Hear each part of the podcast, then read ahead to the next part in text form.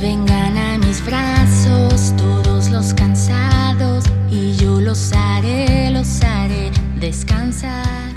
Hola chicas, ¿cómo están? La Biblia es palabra viva, es una palabra que tiene el Espíritu de Dios.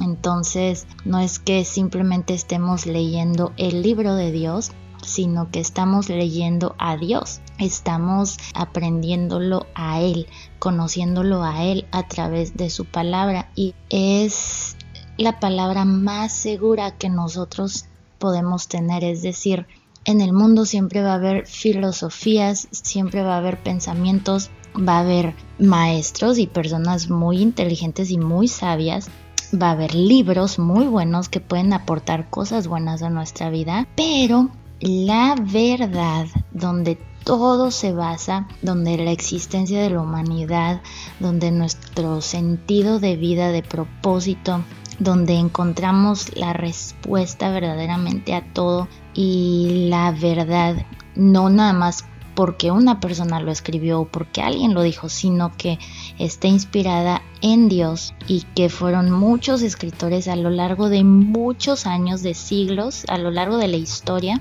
escribieron todos estos libros que están aquí en, en la Biblia. Cada uno de ellos fue inspirado por Dios, por el Espíritu Santo y es impresionante ver cómo a pesar de que fueron diferentes personas y diferentes momentos, toda la Biblia se comprueba a sí misma, o sea, la vemos como es algo verídico y es algo real y es algo que tiene un peso de, de comprobación. Dios inspiró estas palabras, entonces son palabras que, que, permanecen vivas y que por eso cuando nosotros lo leemos con el espíritu abierto, con el entendimiento abierto, Dios nos habla en situaciones que estamos viviendo actualmente y eso es lo que Dios quiere que crezcamos y que la verdad de Dios sea la que la que permanezca dentro de nosotros y que nuestra vida comience a ser un reflejo de esa verdad, que ya no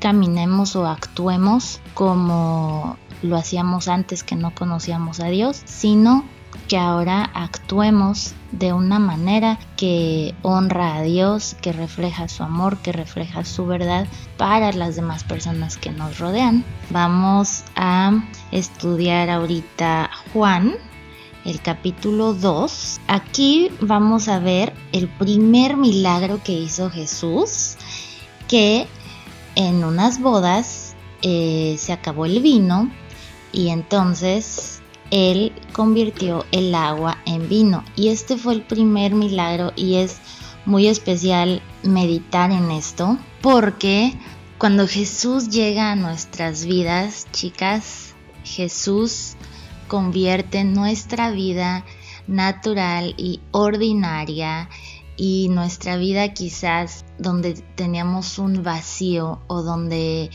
no entendíamos muchas cosas, Jesús viene a convertir todo eso, a convertirnos a nosotras mismas en algo de valor, en algo más allá de lo que nosotras pudiéramos imaginarnos o de lo que nosotras pudiéramos lograr con nuestras propias fuerzas. Eh, el vino representa gozo, alegría y habla en esta, en esta parte de cómo era un vino de calidad, de que ellos se asombraban de decir, los novios dejaron el vino de mayor calidad para el final. Entonces, cuando Jesús llega a nuestras vidas, Él nos da calidad, chicas, en todos los aspectos de nuestra vida. Él comienza a convertir algo simple y algo sencillo en algo de calidad y nos empieza a llenar de gozo,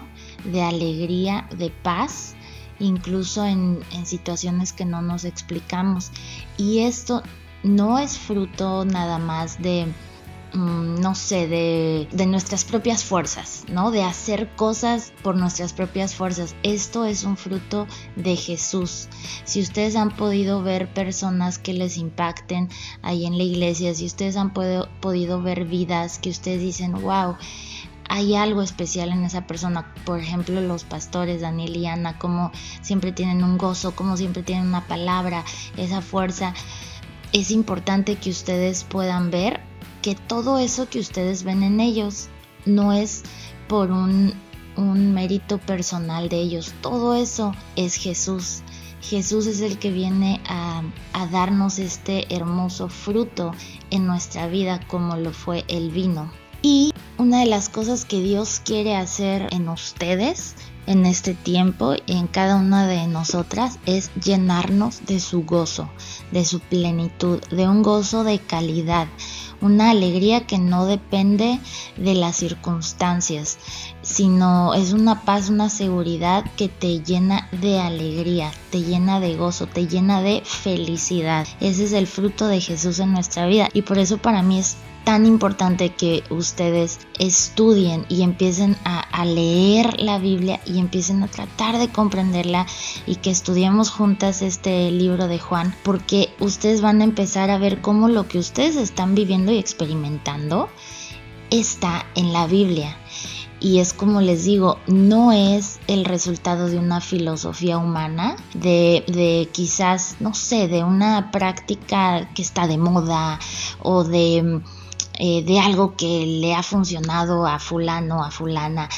No, no es el resultado simplemente de algo humano, es el resultado de algo, chicas, que es más allá, que es la palabra de Dios, que es Dios mismo actuando en nuestras vidas. Y la fe de ustedes tiene que estar bien cimentada y tienen que saber qué es esto que, que ustedes están viviendo y tienen que ir más y más profundo. Y, les quiero también platicar que esto, esta oportunidad que ustedes están teniendo de venir a la congre, de acercarse a Dios, de conocer de Jesús, quizás algunas personas puedan decirles, no, pues es que ya te están lavando el cerebro, no, pues es que esas son, son ideas y, que la Biblia trae muchas cosas ahí, muchas mentiras o qué sé yo. Mira, la gente va a hablar mucho y, y va a decir muchas cosas de las cosas que no entiende y que ni sabe y que ni han averiguado. Pero es bien importante, por ejemplo, ahorita que estamos estudiando Juan, hay otros tres libros que son Mateo, Marcos, Lucas, Juan.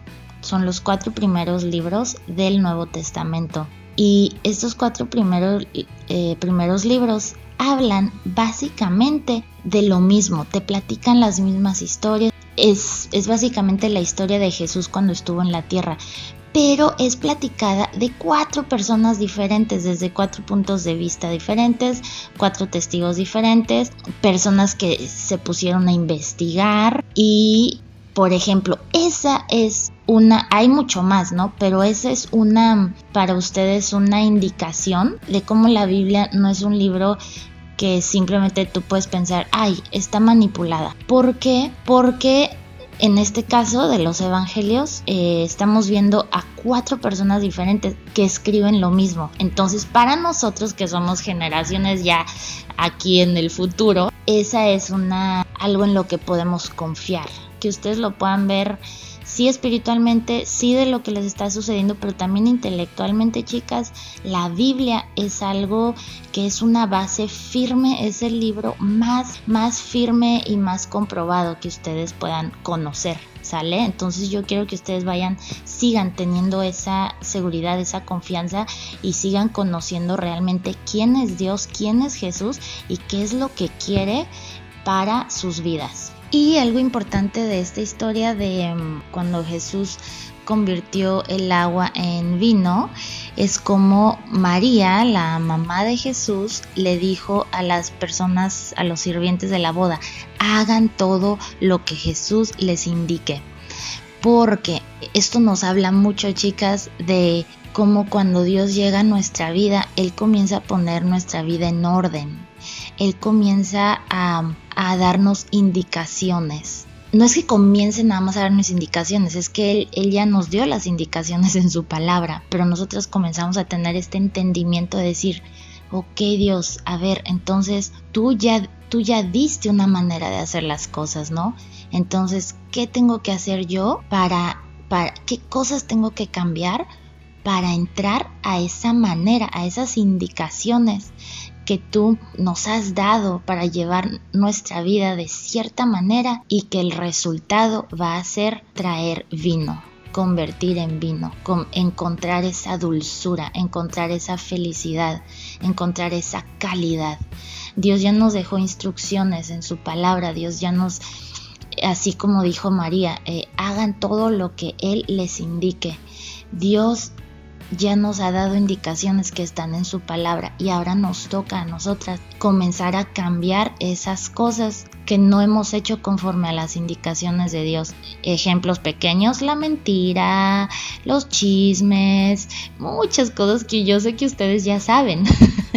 Porque cuando nosotras actuamos de esta manera, siempre en nuestro interior hay algo que nos dice, hoy no me siento completamente a gusto con esto, ¿no? Pero aún así lo hacemos. Pero entonces ahora ustedes lo van a sentir más fuerte. ¿Por qué? Porque ustedes ya le abrieron su corazón a Jesús. Todo esto ustedes lo van a empezar a, a entender más y más y a decir, ahora les toca decir, ¿sabes qué Dios?